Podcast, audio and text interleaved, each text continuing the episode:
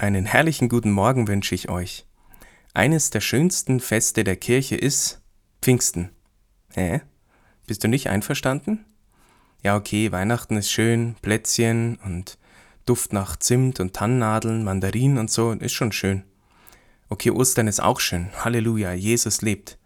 Aber Pfingsten? Hm, leider wird es in der Kirche bloß so kurz und so klein gefeiert.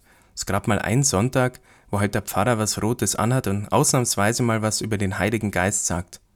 Aber, hey Leute, damals beim ersten Pfingsten, da ging's voll ab.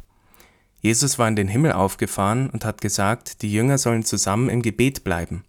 Also bleiben, richtig lang, 24-7. Das haben sie dann brav gemacht, zusammen mit Maria. Les mal nach in der Apostelgeschichte, Kapitel 2, Vers 2. Da kam plötzlich vom Himmel her ein Brausen, wie wenn ein heftiger Sturm daherfährt, und erfüllte das ganze Haus, in dem sie saßen.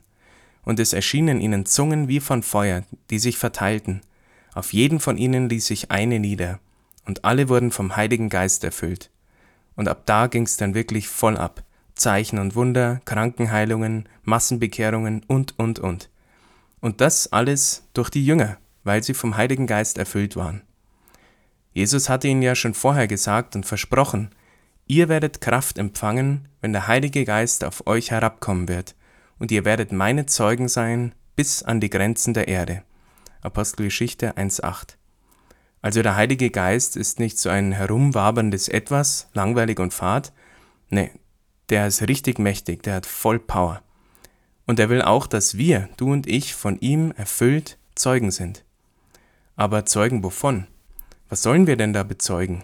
Wovon sollen wir denn da reden? Was sollen wir tun? Warst du schon mal verliebt und hattest eine Freundin oder einen Freund? Da gibt's doch so eine Zeit, wo man bloß zusammen ist und es reicht. Aber irgendwann kommt die erste Party, wo man gemeinsam hingeht. Und dann stellt man sie vor. Leute, das ist sie, mein Schatz. Und man präsentiert sie dann ganz stolz und so weiter. Und das macht den Unterschied. Wenn deine Freunde einfach so auf der, deine Freundin einfach so auf der Party wäre, würde sie vielleicht gar nicht auffallen aber jetzt werden sich einige für sie interessieren und mit ihr reden und sie kennenlernen wollen. Genauso will Gott das Leben von jedem Menschen lebendig und schön machen, aber er zwängt sich nicht auf. Er wartet darauf, dass du über ihn redest, ihn anderen bekannt machst und dass du so begeistert von ihm bist, dass du am liebsten allen von ihm erzählen willst. Und die Kraft und vor allem der Mut dafür, das bewirkt der Heilige Geist in dir. Also bitte doch Gott, dass er dich so sehr mit seiner Liebe und Freude und seinem Heiligen Geist erfüllt, dass du nur so überfließt.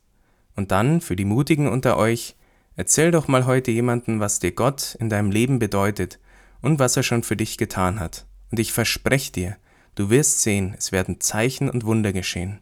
Komm, Heiliger Geist.